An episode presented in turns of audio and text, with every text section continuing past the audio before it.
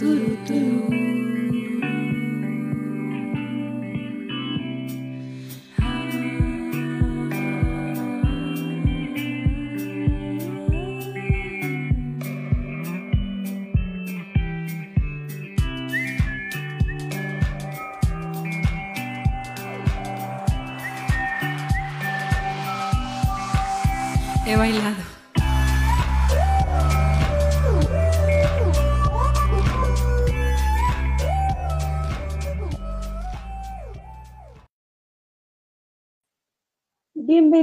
todos a He Bailado. ¿Cómo están? Hoy es lunes de podcast. Y pues como saben, He Bailado es un podcast del lado oculto, que es un espacio cultural independiente en Pachuca. Los invito a que le den clic ahí donde está apareciendo ahorita este podcast y que vean todas las actividades que tienen. Es un espacio de verdad increíble que ha sobrevivido esta cuarentena a través de muchos programas eh, de manera virtual, pero ahorita ya se encuentra con algunos otros que ya están de manera física.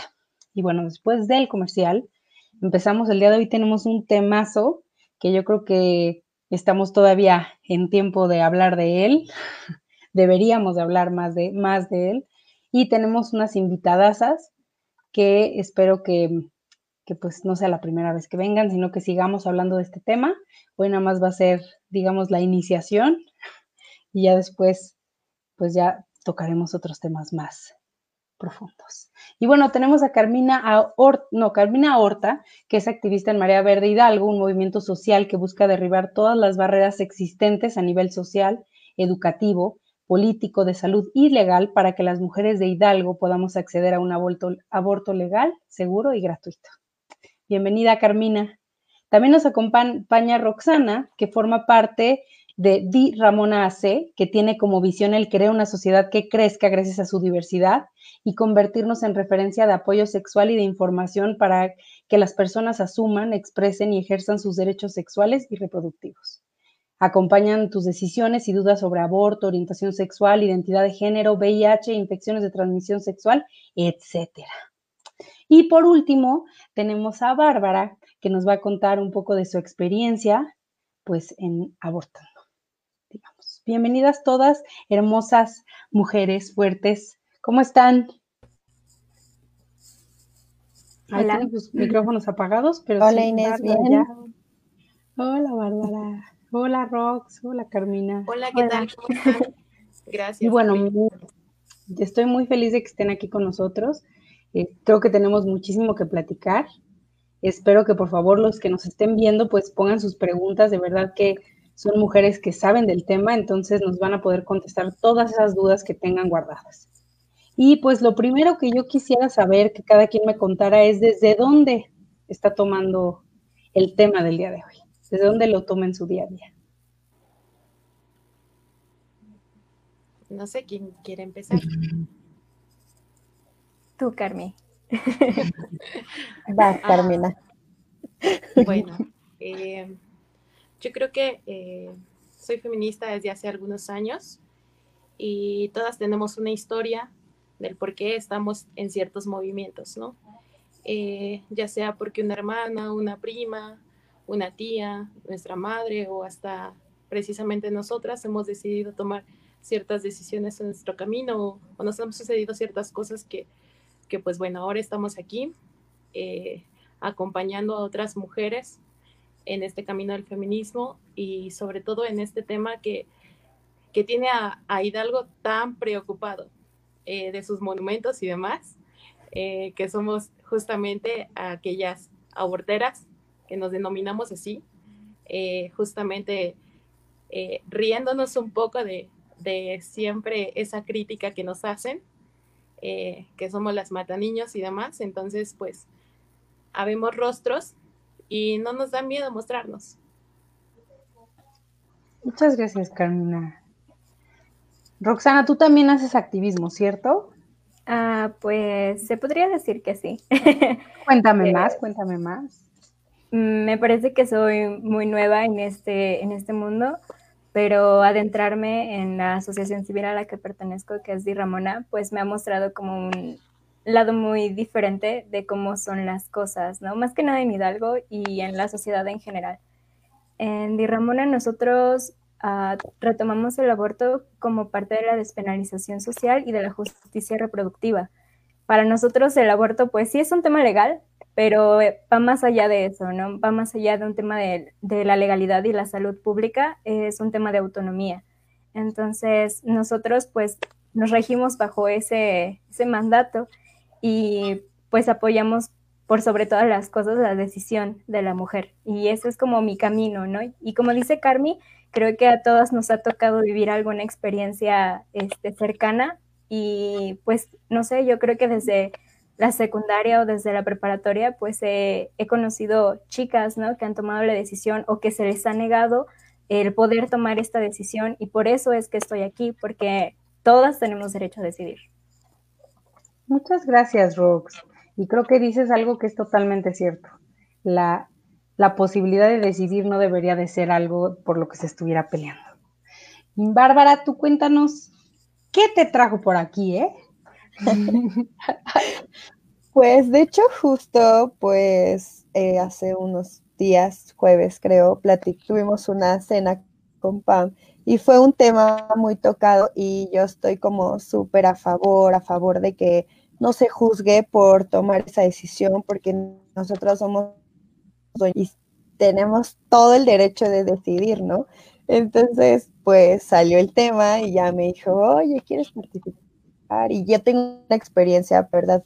Muy, muy triste, muy desgarradora, que pues yo creo que a muchas mujeres les puede llegar y también hasta para mm, que tomen sus propias medidas, ¿no? O sea, si van a tomar la decisión, pues que también busquen las mejores opciones y que se, pues que lean, ¿no? Y que, y que chequen que, es mejor para su salud, ¿no? Y no ponerse en riesgo. Y pues eso me trajo aquí, Inés. Uy, bárbara. Pues bueno, pronto, en unos minutos, ya quiero que nos estés contando esta historia, que creo que, como bien dijo Carmina y Roxana, pues algo nos va a llevar a alguien conocido y pues todas esas historias que hasta el día de hoy siguen ocurriendo porque no existe el marco legal suficiente para que se pueda hacer de manera, digamos, salubre, ¿no? Por así decirlo. Pero bueno, ¿ustedes me pueden contar algo sobre los datos? O sea, ¿qué, datos hay, por ejemplo, de, del aborto en Hidalgo? Bueno, eh, en nuestro posicionamiento el día, el día el día lunes, porque no solamente se destruyeron monumentos, como ustedes lo dicen, bueno, como mucho Pachuca anda alegando, sino que también hubo muchas actividades padrísimas, tanto artísticas, eh, hubo baile, hubo eh, música, hubo pintura, hubo un performance y demás. Eh, también dimos un posicionamiento.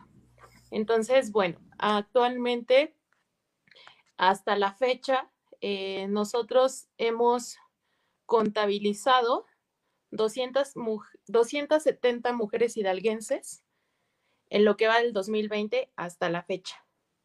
En enero eh, se contabilizaron 11, en febrero 23, en marzo 29, en abril 38, en mayo 39, junio 32, julio 35, agosto 38 y septiembre 25.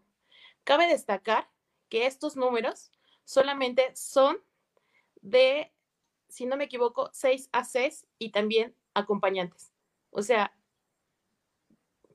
De lo que se sabe. Exactamente. O sea, no son los totales. Y aparte también aquellas mujeres que lo han hecho sin acompañamiento y demás, y lo están haciendo en sus casas. El municipio que tuvo más, eh, bueno, que reportó más abortos fue Pachuca con 44, Mineral de la Reforma con 30, Tulancingo con 20, Tizayuca 18, Tula 15, Actopan 10, Epazuyucan 10, Zacualtipan 8, Ixmiquilpan 7, Huejutla 3, Tepeapulco 3, Mestitlan 2, Tezontepec de Aldama 2, Progreso de Obregón, em, El Cardonal, San Agustín Tlaxiaca y esa zona, eh, bueno, disculpen, ahí me equivoqué. En APAN se presentaron dos. Eh, en los que mencioné anteriormente era uno por cada región, el Arenal 1, Tepeji del Río 1 y Tlahuelilpan 1. Las edades de las mujeres que han recurrido a un aborto en Hidalgo eh, es de los 15 a los 38 años y en un promedio de edad de, 23 años y las edades más frecuentes son 24 y 22 años. O sea, ni siquiera son las chamaquitas calenturientas que nos mencionan en los comentarios, ¿no? Sino ya son mujeres maduras eh, con decisión y pues justamente están decidiendo sobre su cuerpo. Y bueno, cuéntenme un poco, digo, ya hablando como que sobre este tema de, lo que pasó en, en, las semanas anteriores, o sea, en los días anteriores, con lo de la pinta de... Y no solo fue aquí, o sea, porque muchos piensan como que nada más fue aquí, o sea, no, esto sucede en muchos lados del mundo. Entonces, me gustaría que nos contaran un poco más qué es María Verde, cómo nace María Verde y qué es lo que ha logrado. Bueno, eh, María Verde es un movimiento mundial que surge en Argentina hace algunos años y ha recorrido toda América Latina y, bueno, llegó hasta México. En Hidalgo, si no recuerdo, la primera marcha que tuvimos justamente de a favor del aborto, digamos, y con nuestros pañuelos verdes, fue en el 2018, espero no equivocarme, y tuvimos una asistencia, pues, que en Hidalgo también no habíamos visto. Es como cuando comenzó a emerger y, y a ebullicionar todo, todo eso. Recuerdo que, que, pues llenamos, no sé, el, el kiosco justamente del reloj y estábamos allí todas emocionadas justamente por nuestro derecho a decidir. Eh, María Verde es un movimiento, como lo digo, no es un colectivo, no le pertenece a absolutamente nadie. Habemos caras, sí, pero no le pertenece a absolutamente nadie. Y María Verde ha recorrido pues todo el mundo. ¿Por qué? Porque todas las mujeres eh, justamente estamos abortando en todo el mundo y buscamos no solamente el que sea ley, sino también el conocernos. Y, justamente entre nosotras han surgido redes de apoyo y también em, redes de apoyo y también muchas de nosotras nos hemos estado eh, capacitando y preparando para poder apoyar a nuestras compañeras, porque mientras no sea ley en nuestros estados, en nuestros municipios, en, nuestro país, pues justamente entre nosotras nos estamos acompañando. Oye, y cuéntame, yo sé que pues ya desde hace muchos años tengo entendido, porque igual les digo, yo soy ignorante en el tema, que desde 2007 se despenalizó, por ejemplo, en la Ciudad de México. Pero según yo creo, hay una brecha entre despenalizar algo y hacerlo legal, ¿no? Entonces, ¿nos pueden contar un poco sobre en dónde va? O sea, ¿qué, es lo que se está peleando en este momento? ¿Qué es lo que ya se ha logrado? O sea, ¿en qué punto va legalmente el aborto? Ah, bueno, pues desde donde tengo entendido la diferencia entre la legalización y la despenalización es que existan protocolos de salud, ¿no? Eh, el hecho de despenalizar el aborto es quitarlo del Código Penal. O sea, solamente vamos a quitar el aborto como un delito y ya, o sea, no hay como alguna, no hay como algún seguimiento de donde entre ya salud, donde ya entre este, protocolos legales que avalen que el, aborto debe ser realizado por un sistema de salud pública. Entonces, eso es lo que estamos buscando, ¿no? O sea, sí buscamos que se despenalice, pero también buscamos que se legalice.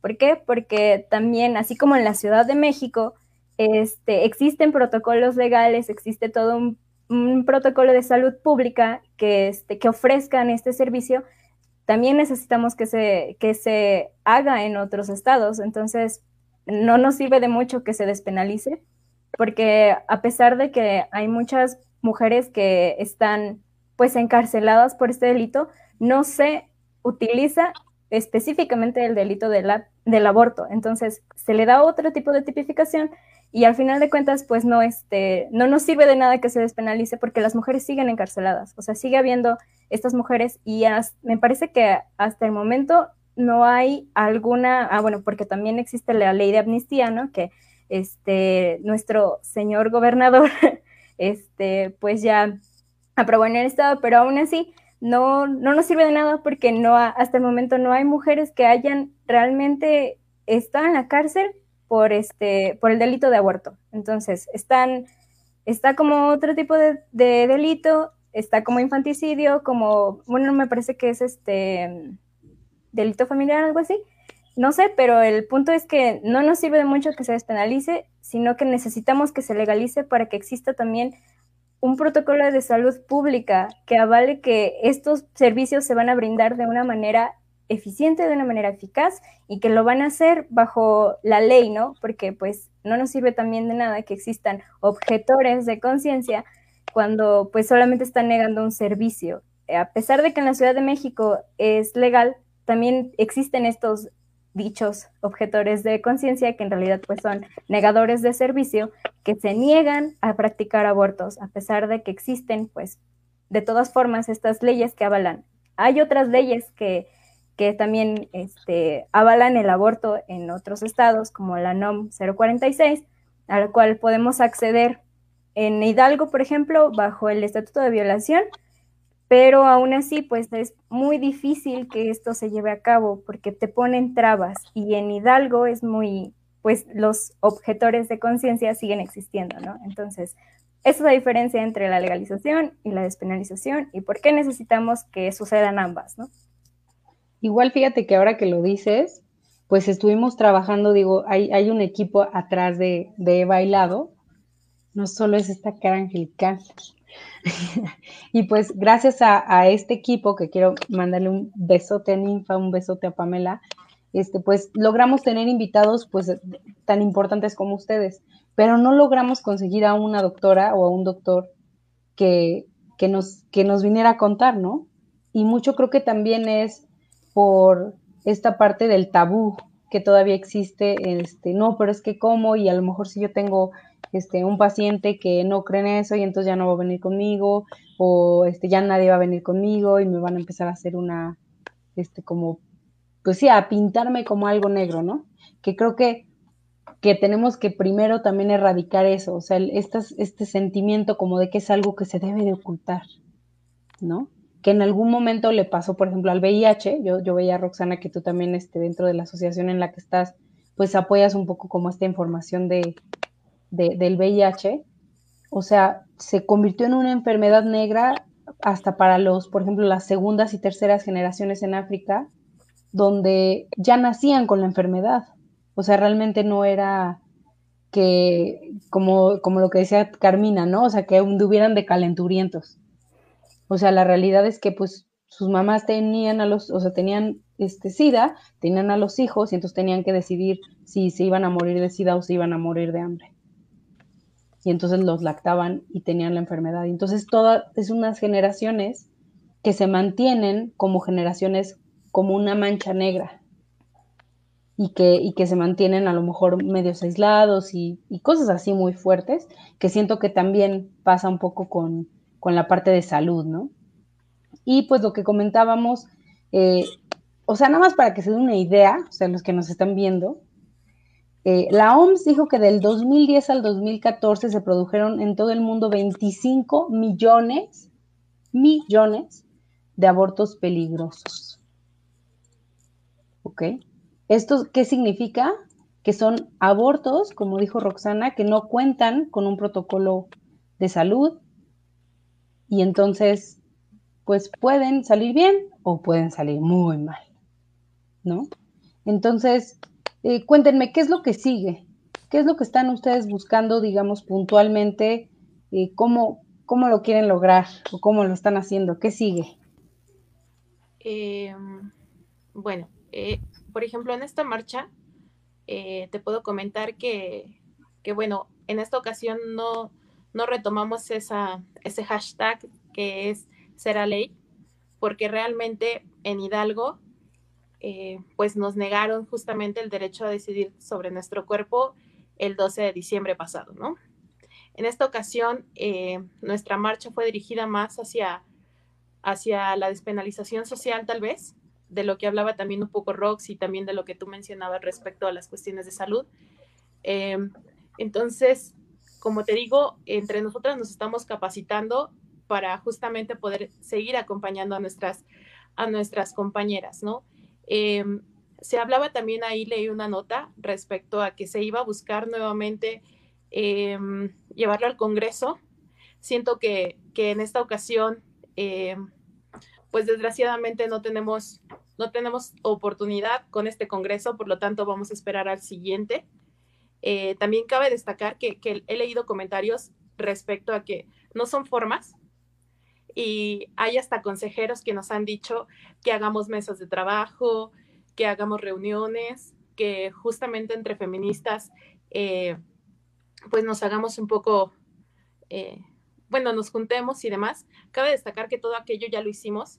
Incluso al Congreso, mis compañeras, muchas de mis compañeras, se sentaron, se hicieron mesas de trabajo, se hicieron, es más, conferencias, buscamos a cada uno. Incluso, por ejemplo, vino alguien de Católicas por el Derecho a Decidir para dar una perspectiva desde, desde la religión. O sea, se les hizo todo el trabajo y al final de cuentas, pues rechazaron esa parte. Por el lado de buscarlo en el Congreso y en las leyes y demás, yo creo que esta vez, hasta que cambiemos justamente de eso, que ya falta bien poquito, vamos a buscarlo. Ahorita María Verde Hidalgo está buscando como la despenalización social y a partir de ciertas asociaciones y demás, eh, estamos básicamente acompañando, por ejemplo, a Ramona, que, que justamente es una de las asociaciones que más está acompañando a las compañeras que, que están buscando em, un aborto seguro. Entonces, eh, pues básicamente estamos con eso. Estamos con eso, capacitándonos, dando, dando talleres, porque a diferencia de lo que muchos opinan, no solamente estamos abortando, ¿no? Sino también estamos buscando educación sexual integral, que también es algo que los papás en las escuelas les cuesta mucho trabajo, eh, pues hay muchas trabas, hay muchas, muchas trabas. Y, y, pues también hacer énfasis en que no, no somos nosotras quienes buscamos abortar, ¿no? porque nos dicen que nosotras nos quitemos la matriz y demás cosas, que eso me parece algo muy burdo. Eh, digo, sí, somos parte de, pero eh, lo estamos haciendo por aquellas que no pueden acceder a un, a un proceso de aborto, porque al final de cuentas, eh, puedo presumir que cuento con unos padres extraordinarios y, y también, pues, al final de cuentas puedo acceder a un medio, pero existen muchas mujeres que son adolescentes, que viven en comunidades remotas, incluso niñas que han sido abusadas, y, que los protocolos de salud, em, los, eh, esta despenalización social, siempre, siempre, siempre es, ay, pero es que tú puedes, vamos, es que dale una adopción, mira, que no sé qué. No, o sea, no lo estamos haciendo de que yo quiero abortar 20 veces, ¿no? No, no, no, no. O sea, es por aquellas que realmente no pueden tener acceso a un aborto legal, seguro y gratuito sobre todo. Porque también debo hacer hincapié en que existen aquí en Hidalgo muchos doctores que están practicando abortos, pero que se están beneficiando justamente del hecho de que no es legal y están cobrando sumas inmensas. Y lo peor de todo es que también entre el dime y dime y dime y dime de, oye, es que sí te atiendo, pero en mi clínica de no sé dónde, ¿no? Y entre que hablan bajito y se va de boca en boca y demás, al final te están cobrando miles de pesos, o sea, es como si fueras a... a, a mm, Hacerte una cirugía plástica. Sí, exacto, o sea, no. No manches, pues sí, totalmente. Y digo, ahora que ya oímos un poco como de lo que se está buscando, me gustaría, Bárbara, que nos contaras esa historia que nos viniste a traer este, y también abro para que todos los que nos están viendo pregunten, de verdad, eh, las invitadas de hoy creo que tienen todas las ganas de contestar sus dudas, así que no se dejen. Gracias, Inés. Y una disculpa por mi, es mi compu, no mi internet. Me tuve que conectar ya en el celular. Yo iba y venía. Eh, pues mira, también como nutriendo un poco lo que están diciendo, existe esa dualidad en el que eh, está la clínica clandestina que, que corres el riesgo, que quién sabe qué te están poniendo, si está esterilizado, si son pastillas, o sea, mil cosas. Y, y, pues yo creo que pues ya en la Ciudad de México existen casas, eh, pues que son seguras y que estaría padre como la gente que tiene duda y que no sabe, pues también, ¿no? Que, que sepa a qué lugar debe de acudir y que tampoco no lo vean como un anticonceptivo, ¿no? El, el, que también sea responsable y consciente de esta decisión es muy importante. Y eso es lo que les quiero contar porque yo tuve una experiencia ya hace pues bastante tiempo en la que pues sí, pues yo estaba embarazada, la verdad es que yo no estaba con la persona y, y pues esa persona fue como de, pues es tu bronca, ¿no? Y pues yo sin saber, aparte yo vivía súper lejos, o sea, vivía en un pueblo eh, y este, ir a la Ciudad de México era tres horas y media, ¿no? Entonces, pues yo había buscado en internet, ah, y aparte, pues no tenía dinero. Y como, como dice Carmi, o sea, las clínicas súper caras, dice, Suta, ¿qué hago, no? O sea, y me puse a investigar y había encontrado una clínica eh, gratuita en la Ciudad de México. Eh, yo, yo sé andar bien en la Ciudad de México, pero esa dirección no me sonaba, pero para nada. O sea, entonces pues yo llamé y lo que me dijeron es que pues tenía que llegar temprano, ¿no? O sea, yo nunca me imaginé, o sea, es que yo nunca me imaginé que yo iba a llegar a un lugar casi, casi a agarrar un turno, o sea, neta. Entonces me dijeron, ¿sabes qué? Es que tienes que llegar temprano como pues para agarrar lugar, ¿no? Dije, bueno. Entonces yo me salí de allá del pueblo donde les digo, tipo 4 de la mañana, llegué a la central del norte sola y pues el nervio y tomé el metro y del metro un taxi, pero yo veía que subíamos y subíamos y subíamos cerros, o sea, horrible. Y llegué literal a una clínica en Iztapalapa que era como como una clínica del IMSS, o sea, bueno, no por agraviar el IMSS, ¿no? pero vaya a meter yo aquí en una bronca, ¿no? Pero, este, pero o sea, una, una clínica de, de, salud pública, ¿no? Y neta, la fila daba la vuelta así, o sea, la clínica así aquí a la cuadra, así, en una L. Y yo, fuck, o sea, ¿qué onda? me formo, me formo y yo con una, creo que me pedían un acta de nacimiento, no me acuerdo. Y yo veía morras monosas, morras que se ve, veían que las habían golpeado, o sea, gente de bajos recursos, o sea, neta, morras hasta así que se veían indigentes, ¿no? Entonces, pues, pues ya pasé, y me tocó una de ellas, de hecho era la que olía mona, que me puse a platicar con ella y me dijo que era la quinta vez que había ido. Y aquí está la dualidad y es como algo que, me, que yo, yo, yo me quedé muy intrigada porque yo entiendo, sí, que hay que, que hay que tomar nuestra decisión, pero wow, espera, ¿no? O sea, no, no lo vas a hacer cada que te embaraces, ¿no? O sea, hay anticonceptivos, hay condones, oye, aguanta, o sea, es tu cuerpo también, cuídalo, porque es, es un riesgo. Y aparte las clínicas, que si tienen un control, pues si ya vieron que la morra es la quinta vez que, viene, pues le ofrezco un DIU, le ofrezco un anticonceptivo en lugar de estarla aquí, eh, pues haciendo como cosas, ¿no? Pues bueno, y ya en esa clínica, Em, no fue ni aspiración ni legrado, ahí era con pastillas. Entonces te daban una pastilla y te daban otra en tu, una en, tu boquita y la otra en tu mano y te decían, mañana te la tomas en tu casa y Dios te bendiga. o sea, literal fue como de, no manches, ¿no? Y el nervio de que vas sola, em, quién sabe hasta dónde, y este, y pues al otro día, pues bueno, yo la verdad es que gracias a la vida, mi abuelita en paz descanse sabía y pues me, me cuidó, ¿no? pero también me tocó ir a, bueno, con una amiga a una clínica en, en Roma Sur, de hecho, y bien, o sea, te informan, te dicen qué te van a hacer, te ofrecen un anticonceptivo al final, te explican y pues obviamente también esa confianza que te brindan, pues ves totalmente la diferencia, ¿no?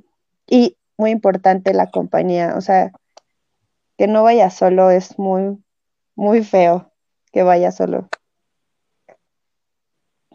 Pero sí, eso fue. Sí, y mira, y fíjate que creo que corriste con suerte, la verdad, de, o sea, de que ya, ya está en un punto en la Ciudad de México donde la despenalización, donde ya hay legalización, donde ya existen ciertos lugares, pero como decía Carmina y Roxana, hay unos lugares donde ni eso, y que todavía se, se meten un gancho o hacen cosas que no deberían de hacer, obviamente, y entonces salubres, como decía Carmina, ¿no? O sea, que, sea un lugar esterilizado, limpio, que no haya pasado una persona antes, ¿no? Ok, mira, ahí, aquí ya empezó ya el, este, ya la controversia, digamos, la controversia.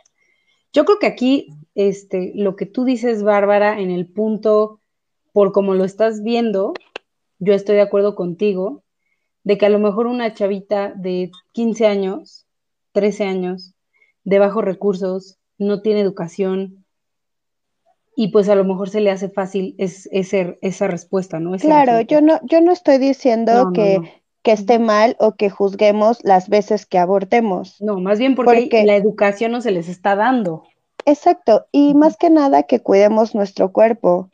O sea, ese es el punto, de que si abortamos tal vez muchas veces con inconsciencia, o sea, no con responsabilidad, podemos dañarnos, o sea, a eso me refería, ¿no? O sea, no porque juzgue las veces, porque yo puedo decir que no fue una, o sea, yo lo he hecho dos veces y sí, o sea, tal vez si hoy en día que tengo una hija increíble eh, y se me presenta que ahorita en este momento de mi vida no quiero tener un hijo, lo volvería a hacer. Pero obviamente ya hay una educación y una conciencia, ¿no? Yo jamás juzgaría a las personas que no lo, que lo hacen tantas veces simplemente siendo responsables con nuestro cuerpo, no con la sociedad o lo que digan, o sea, eso vale madre, la neta. O sea, es con nuestra salud, ¿no? Con nuestro cuerpo, que no corre un riesgo, nuestra vida. Sí, creo que sobre todo hay que verlo desde ahí, ¿no? O sea, desde ese, Em, pues sí, o sea, no, no, juzgarlo y más bien observarlo como un resultado de también de, lo que nos está proveyendo pues el gobierno. O sea, y también qué tipo de educación estamos teniendo, e incluso en esos lugares, como tú dices, hasta dónde les importa y hasta dónde no. Porque ahorita a lo mejor el paso en Hidalgo es este, legalizarlo, que empiece a haber clínicas, que empiece a haber esta parte de las de, de que sean procesos salubres y demás pero después va a venir un proceso de educación también. Exacto. Y la verdad es que yo admiro, ahí debe de haber apoyo. Admiro mucho el movimiento Carmi Rocks que, que, lo hagan porque esto nos va a traer educación, a, o sea, a esto, o sea, realmente eso, ¿no? El que, el que el movimiento no lo vea la sociedad como, como todo un desbaratuje de cosas y que nos rayan y que no es cierto, realmente es para que la gente lo vea y las chavas se acerquen y, pregunten y, se informen y lo hagan con responsabilidad. Claro que sí. ¿Ustedes qué opinan, chiquillas? a mí me gustaría hacer como una pequeña intervención. Eh, realmente respeto mucho a, Bárbara, eh, pero sí me decepciona tal vez un poco el, la forma en la cual te expresas de de, la chica que, que, bueno, tú describes como que tenía una mona, al final de cuentas eh, hablamos a veces desde nuestros privilegios y eso de repente es como muy fácil. Eh, qué chido que tú tienes como la oportunidad justamente de, acceder a ello. Eh, justamente no conocemos el contexto general de la chica o de las chicas que justamente acuden a estas clínicas 5, 6, 10 veces, 20, no los conocemos. Al final de cuentas, yo creo que se debe de garantizar porque se tiene que garantizar. Eh, se nos hace bien, bien fácil siempre como hablar, ¿no? Pero como te repito, eh, esta también, esta lucha, esto que nosotros estamos haciendo día con día, estos círculos también que nosotros estamos generando, eh, justamente es también para cambiar un poco esa perspectiva. hablamos también del acceso a la educación, sí, pero también hay, hay mujeres que tampoco pueden acceder a esa educación. Eh, desgraciadamente por eso pedimos como, como algo más integral, ¿no? Em, y bueno, también otra cosa que quiero rescatar justamente de, de, de, lo que mencionó Bárbara es que a ella le dieron unas pastillas, ¿no?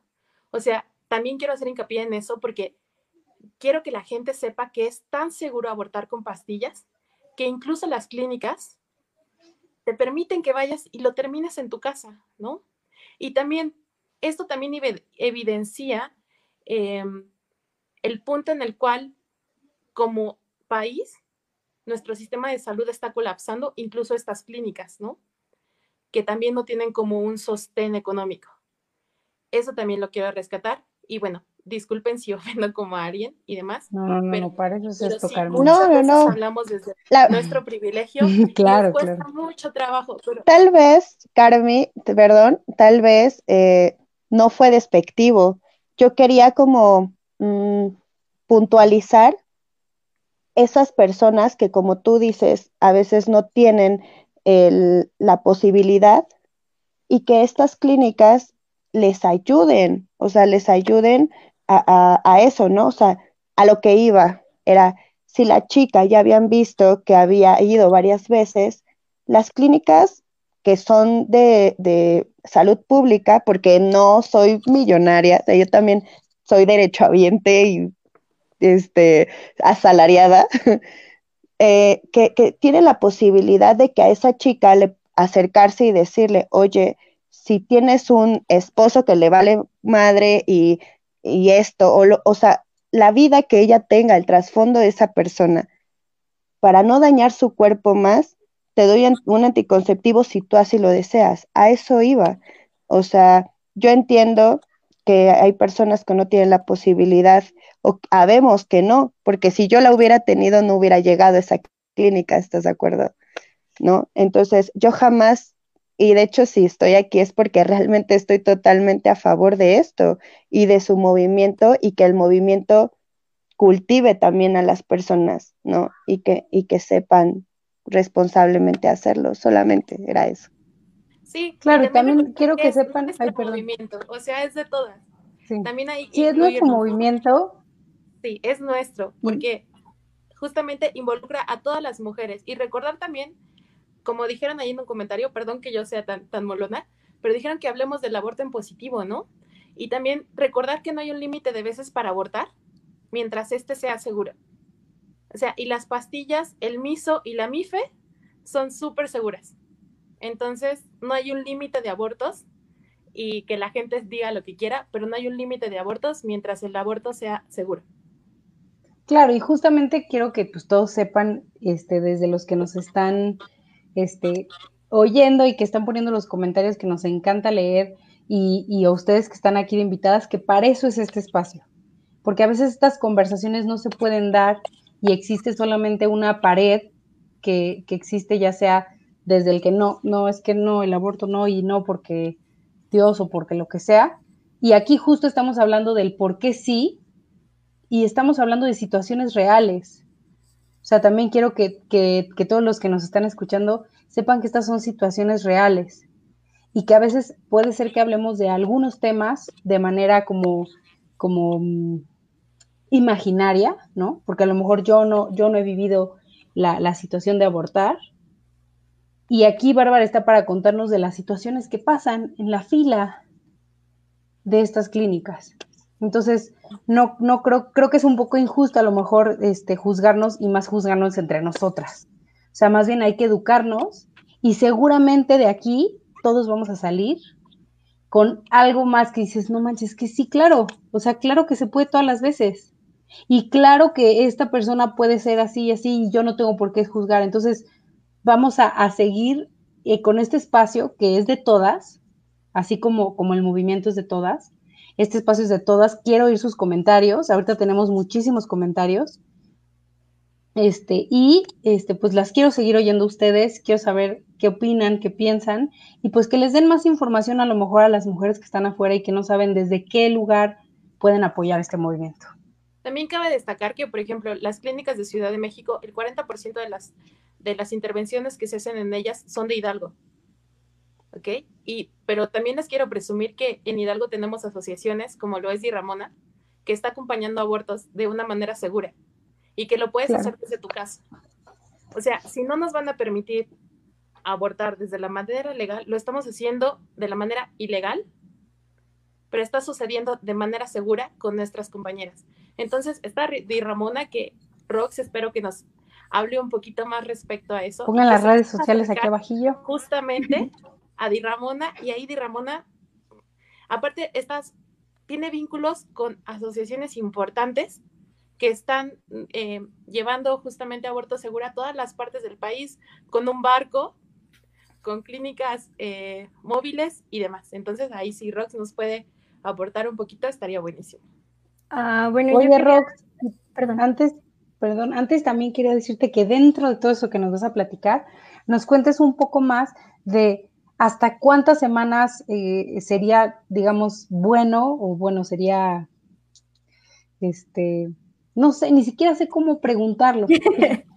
ni siquiera sé cómo preguntarlo. O sea, bueno, yo... cuéntame sobre las semanas, los días, los procesos. Sé que no, eh, para todas las semanas se puede pastillas, sé que no en todos los casos se pueden utilizar. Entonces, bueno, antes que nada, creo que quería retomar. Yo, yo sé que va a sonar muy este, repetitivo y lo que sea, pero creo que es muy importante hablar sobre la despenalización social y dentro de eso entra pues erradicar estigmas y prejuicios que tenemos respecto al aborto, ¿no? Eh, Bárbara, en un comentario, Bárbara nos decía que habláramos sobre el aborto en, positivo y sí, o sea, tenemos que aprender a hablar del aborto en positivo. Yo aborté, yo aborté desde mi privilegio, ¿no? Porque yo sí tuve la, tuve la, el acceso de, este, la manera más bien la posibilidad de tener acceso a un aborto en una, en una clínica particular. Y este, pero eso no me hace una mejor persona, ¿no? Ni una peor persona. Y yo vi, o sea, yo tuve una, una experiencia súper diferente a la que tuvo Bárbara, pero aún así, dentro de esas experiencias, este, pues no definen la experiencia de todas las demás personas, ¿no? Mi experiencia no define la de todas. Y creo que mm, hablar de, de, de nuestro privilegio nos impide también observar muchas situaciones que otras mujeres viven día a día. Em, hablar, bueno, más bien decir que las mujeres deben utilizar un, antifecundativo, porque la verdad es que a mí no me gusta la palabra anticonceptivo, este, y decir que el sistema eh, de salud debe obligarlas o más encaminarlas a usarlo, es coerción reproductiva y pues está mal este, que tengamos ese prejuicio, porque las mujeres eh, podemos disfrutar de nuestra sexualidad como se nos dé la gana, tengamos o no tengamos la educación sexual, ¿no? Porque también el tener acceso a eso es un privilegio. Entonces, creo que también tenemos que aprender a erradicar ese tipo de estigmas y, este, sociales y erradicar nuestros prejuicios personales para poder hablar de un, de un, este, pues de una sexualidad más natural, porque eso es, o sea, la, la, sexualidad es algo natural y es algo normal y también hablar del aborto como algo natural que sucede en la vida de todas, ¿no? Porque a lo mejor, o sea, a lo mejor Carmen no sabía, por ejemplo, ¿no? Que yo aborté en algún momento, pero lo hice y está bien hablarlo y está bien este, platicarlo porque todas las mujeres lo hacemos, porque abortamos, ¿no? O sea, no es que ella aborte o tú aborte, es que todos, todas abortamos. Y este, la verdad es que creo que eh, corregir este tipo de, estigmas y prejuicios van hacia la despenalización social y nos nutre bastante el identificar estos prejuicios para que no los repliquemos, ¿no? Y para que también aprendamos un poquito sobre cómo normalizar el hablar de un tema tan natural en la vida de todas.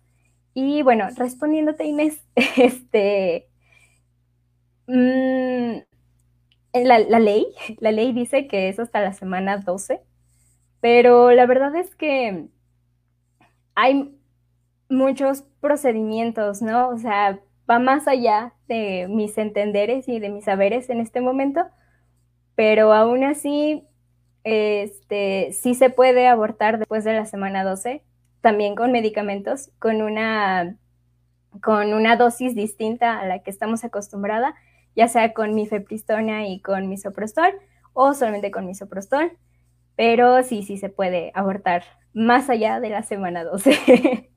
¿Y hasta qué semana es seguro? Eh, bueno, la verdad es que no sabría decirte, porque también depende bastante de la mujer que y la situación en la que se encuentre y también pues de su edad y todo esto, ¿no? Eh, no sé, es como muy diferente.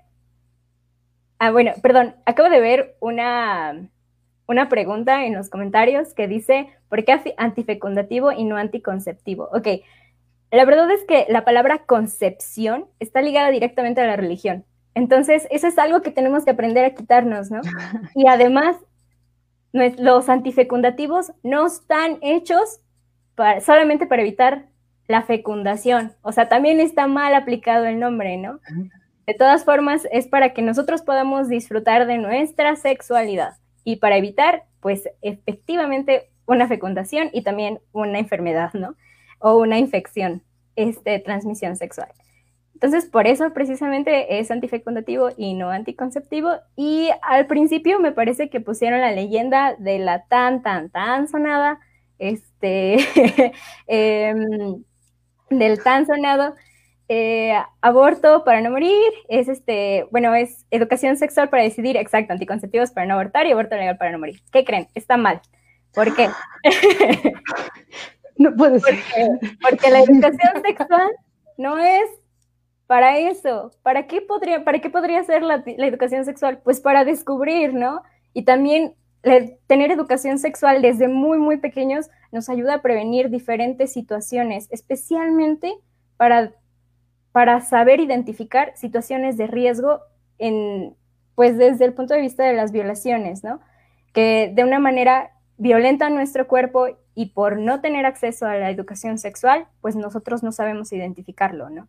Entonces, la, educación sexual no es para eso, es para descubrir. Los antifecundativos son para disfrutar y el aborto legal, libre y seguro, es para decidir, ni siquiera para no morir, porque el aborto no está ligado meramente con con la muerte, ¿no? tenemos un, tenemos un, este, un índice muy bajo de mujeres que mueren por abortar. Y eso es algo que tenemos que aprender a, pues, tenemos que aprender a diferenciarlo. No es necesario que, que se ligue el aborto con la muerte, porque como ya lo dije anteriormente, el aborto es algo normal, es algo natural y es algo que hacemos todos los días en todo el mundo. Entonces tenemos que aprender a dejar de ligar y a dejar de estigmatizar el aborto. Para que nosotros podamos hablar del aborto en positivo, tenemos que aprender a dejar de estigmatizarlo. Pero a ver, tú dime, Rox, que yo aquí tengo como esta este, duda también existencial.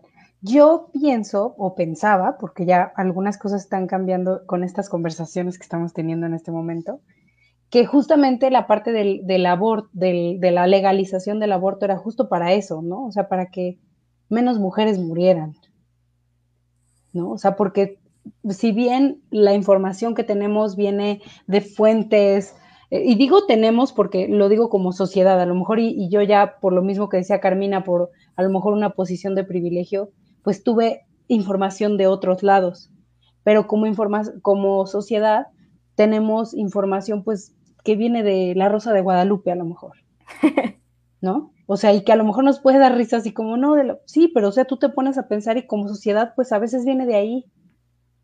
y a, y a, veces de las telenovelas y a veces de películas, que era el padre Amaro, y entonces esa, esa información venía de ahí y se decía que existían pues muchas muertes. Y digo, esta parte que, que hablábamos de los 25 millones de, abortos que no son seguros, ¿no? Entonces, ustedes explíquenme un poco más entonces, si no se, si no se moría tanto, entonces, ¿por qué se buscó o por qué se busca?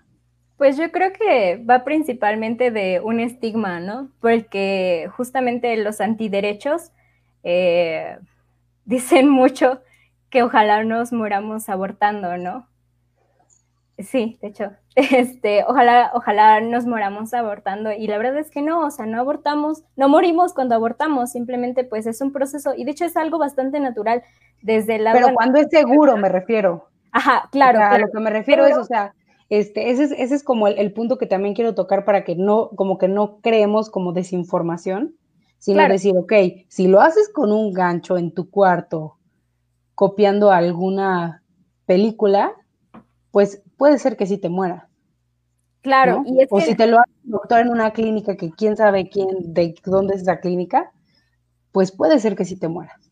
Pero sí, si lo pero... haces a lo mejor con pastillas, porque te acercas a una asociación, o te acercas a un movimiento activista, entonces va a ser más fácil y no te va a costar lo que cuesta, porque lo que nos decían, ¿no? O sea, se vuelve impagable, ¿no? O sea, se vuelve como un este, ir al cirujano plástico, ir con un doctor, digamos, ilegal, cuando ya puedes acercarte a estas asociaciones y conocer pues los métodos que, que puedes estar haciendo, ¿no?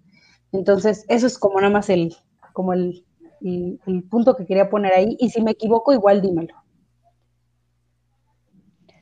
Yo quería comentar y un tantito. Adelante. O sea, yo, yo me sentí tal vez sí un poco como linchada. leí, leí ahorita un comentario. Güey, o sea, yo no estoy de, o sea, yo no tengo tanta información tal vez como Carmi Rocks.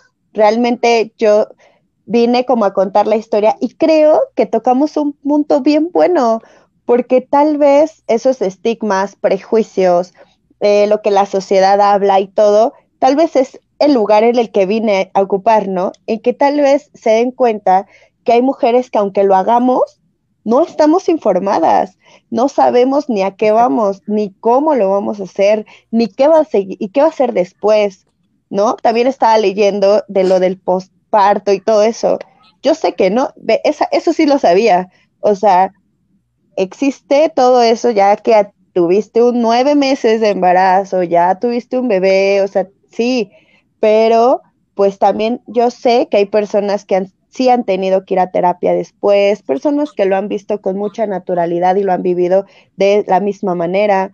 Entonces, pues yo creo que sí es importante que así, aunque estemos a favor, sí, creo que debe haber mucha información que, que, que, uno mismo ser autodidacta o acercarnos a personas que sepan como Carmi Rox. Ahorita lo que acaba de decir Rox, la neta, me sonó súper, o sea, yo no sabía, por ejemplo, el nombre de anticonceptivos, claro, tienes toda la razón, ¿no? O sea, sí hay cosas que, que pues uno no sabe a pesar de que está a favor, ¿no? O sea, claro, y que y lo como hay. les decía, repit repitiendo, pues este espacio es para eso, y creo que de aquí nos tenemos que salir aprendiendo algo.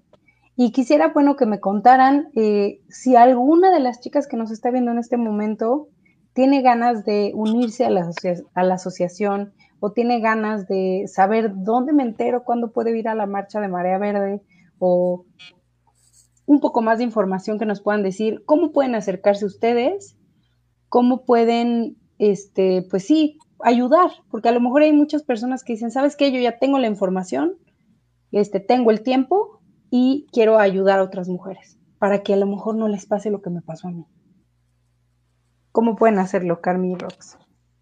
Pues desde la página de Marea Verde nos han estado llegando por inbox, eh, pues justamente solicitudes de, pues no solamente para tener acceso al aborto, sino también de violencia doméstica, eh, o situaciones legales, también de desapariciones. Eso creo que es importante recalcarlo. Y pues desde Di Ramona también tiene sus redes sociales, eh, que también están como todo el tiempo allí pendientes, justamente. También tienen un, número eh, que justamente los vincula desde la página al WhatsApp Di Ramona, si no me equivoco. Sí, de hecho, um, bueno, tenemos tres números. Cuéntanos de los números, Rox. bueno, Di Ramona, más allá de, de ser una asociación civil que dé atención a diferentes situaciones, este, tenemos un grupo de acompañantes de aborto seguro en casa. Entonces, estas mujeres hermosísimas em, se dedican a atender vía WhatsApp a mujeres que, eh, están en situación de aborto. Eh, son tres numeritos que pueden encontrar en nuestro número, en nuestra página de Facebook, me parece que está en la portada.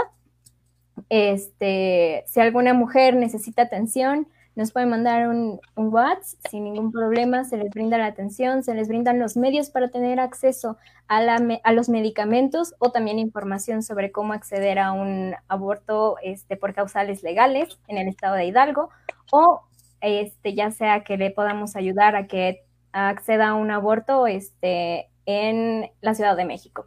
Entonces, pues ahí nos pueden encontrar en redes sociales. Pues muchísimas gracias. No sé si quieren agregar alguna. No, dime, Carmen. Pues que las mujeres seguimos, bueno, siguen muriendo justamente por, por la desinformación y demás. Entonces, en este mundo de las redes sociales se pueden acercar perfectamente a nosotras. Eh, y, pues bueno, eh, solamente también ahí hacer como un énfasis en, las pasadas eh, en las pasadas marchas esto es, realmente es un hartazgo. Eh, realmente eh, no solamente es como la cuestión del aborto, sino todos aquellos feminicidios que han estado invisibilizados eh, y demás. Em, entonces, pues nosotras vamos a seguir haciendo nuestras cosas, vamos a seguir haciendo nuestras marchas, vamos a llegar hasta donde tengamos que llegar por nuestros derechos. Así de simple independientemente si le agrada o no, no estamos pidiendo permiso.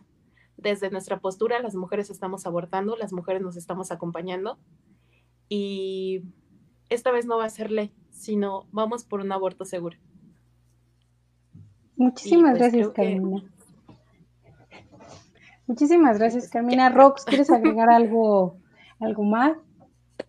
Pues yo creo que más que agregar algo es hacerle una invitación a todas las chicas que nos ven a que formemos redes de apoyo, porque solamente es así como podemos salir de esto, ¿no? Porque el Estado no va a decidir, no va a decidir sobre nuestros cuerpos.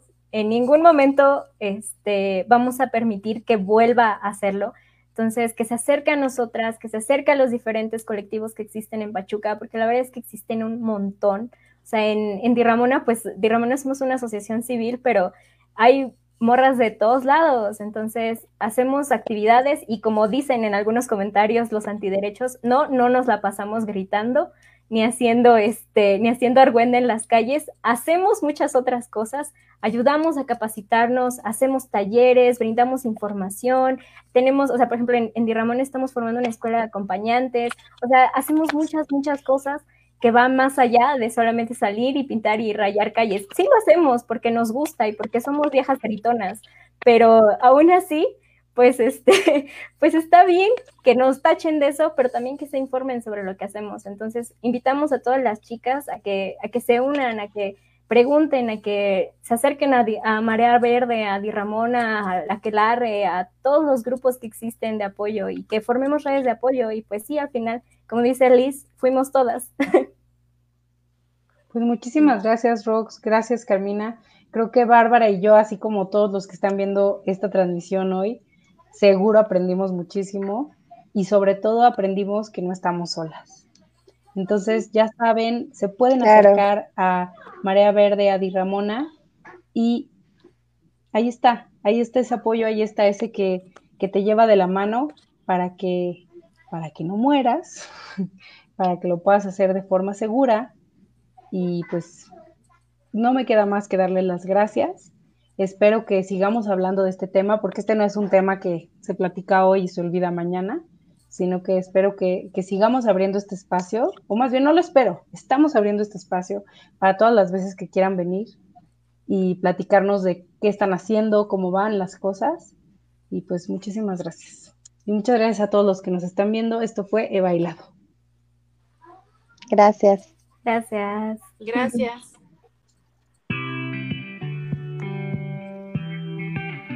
Turuturu.